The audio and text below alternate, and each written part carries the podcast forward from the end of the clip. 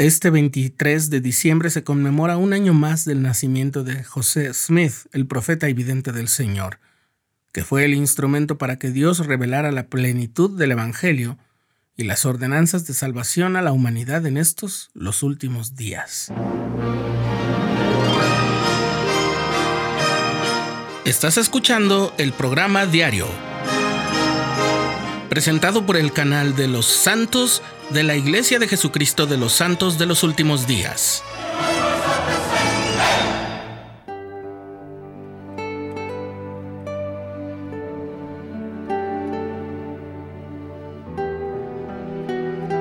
Siempre me ha causado asombro la vida y la misión del profeta José Smith.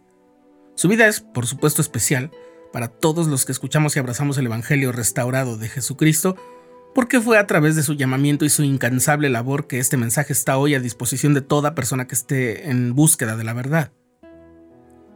Pero quizás lo que más me conmueve y asombra de José Smith son los rasgos de su carácter personal que al ser contrastados con la forma como desempeñaba su misión profética, solo hace resaltar el hecho incontestable de que era un hombre llamado por Dios, porque de ninguna otra manera habría sido capaz de realizar las proezas que pudo llevar a cabo. Cuando era niño, José padeció una enfermedad de los huesos que afectó gravemente una de sus piernas, por lo que tuvo que ser sometido a una arriesgada operación que le salvó la vida, la pierna y su capacidad de llevar una vida normal, aunque con una ligera cojera. Ese rasgo lo acompañaría toda su vida. Ya pasados sus 20 años, los relatos y testimonios de las personas allegadas a José y de la propia Emma, que llegó a ser su esposa, nos dan una estampa general recogida en el libro Santos, tomo 1. Medía más de 1,80 metros de estatura y tenía el aspecto de alguien acostumbrado al trabajo arduo. Tenía ojos azules y tez clara y mostraba una leve cojera al andar. Su gramática era deficiente y a veces utilizaba demasiadas palabras para expresarse, pero al hablar exhibía una inteligencia natural. Le gustaba estar al aire libre y aunque no era un diestro jinete, sí sobresalía en la lucha y los juegos de pelota. Se sentía a gusto entre las personas y era presto a sonreír y dado a contar chistes y relatos graciosos. Es muy común ver en videos o películas sobre la vida del profeta muestras de este carácter jovial, del cual hay diversos testimonios.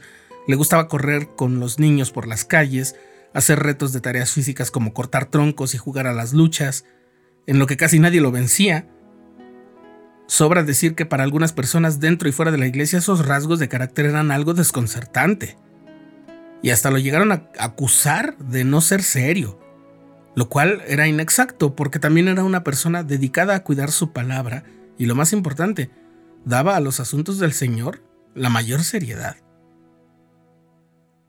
En uno de los testimonios que dio Emma sobre su vida al lado de José, relató una anécdota sobre la traducción del libro de Mormón que se quedó en mi corazón como una confirmación del testimonio que tengo de José como profeta de Dios. Emma escribía la traducción que José dictaba. Cuando llegaron a la parte en que Nefi y sus hermanos, huyendo de Labán, salen de las murallas de Jerusalén y se esconden tras ellas, cuenta Emma que José se detuvo y le preguntó, ¿Cómo? ¿Hay una muralla alrededor de Jerusalén? Recuerdo que cuando leí este relato por primera vez, mi corazón se inundó de ternura y gratitud. José no había completado su educación formal básica. No había forma en que él pudiera saber que muchas de las grandes ciudades de la antigüedad estuvieran amuralladas, siendo que en el mundo en que José vivía, en las colonias recientemente independizadas de América, las poblaciones no tenían muros. El joven profeta estaba dictando lo que el texto sagrado decía, aunque al hacerlo, él mismo descubriera muchas cosas que tenía por aprender. Algunos años después, en abril de 1844, José estaba pronunciando uno de sus más célebres y últimos sermones en la Conferencia General de la Iglesia en Nauvoo, una ciudad que había fundado él y de la que era alcalde. Además, era general de una agrupación militar reconocida por el gobierno del estado y candidato a la presidencia de los Estados Unidos de América. Ya no era el granjero inculto y sin educación que había buscado sabiduría en una arboleda. Día tras día, año tras año, el Señor lo había pulido como a una piedra, convirtiéndolo lentamente en un mejor instrumento en sus manos. En el anuncio del martirio de José y de su hermano Hiram, que compone la sección 135 de Doctrina y Convenios, se presenta el legado de este siervo del Señor. José Smith, el profeta evidente del Señor, ha hecho más por la salvación del hombre en este mundo que cualquier otro que haya vivido en él, exceptuando solo a Jesús. En el breve espacio de 20 años, ha sacado a luz el libro de Mormón, que tradujo por el don y el poder de Dios, y lo ha hecho publicar en dos continentes. Ha enviado la plenitud del Evangelio sempiterno, que el libro contiene, a los cuatro ángulos de la tierra, ha publicado las revelaciones y los mandamientos que integran este libro de doctrina y convenios, así como muchos otros sabios documentos e instrucciones para el beneficio de los hijos de los hombres.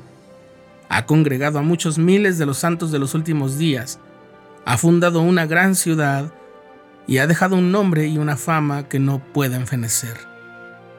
Vivió grande y murió grande a los ojos de Dios y de su pueblo y como la mayoría de los ungidos del Señor en tiempos antiguos, ha sellado su misión y obras con su propia sangre, la mejor sangre del siglo XIX.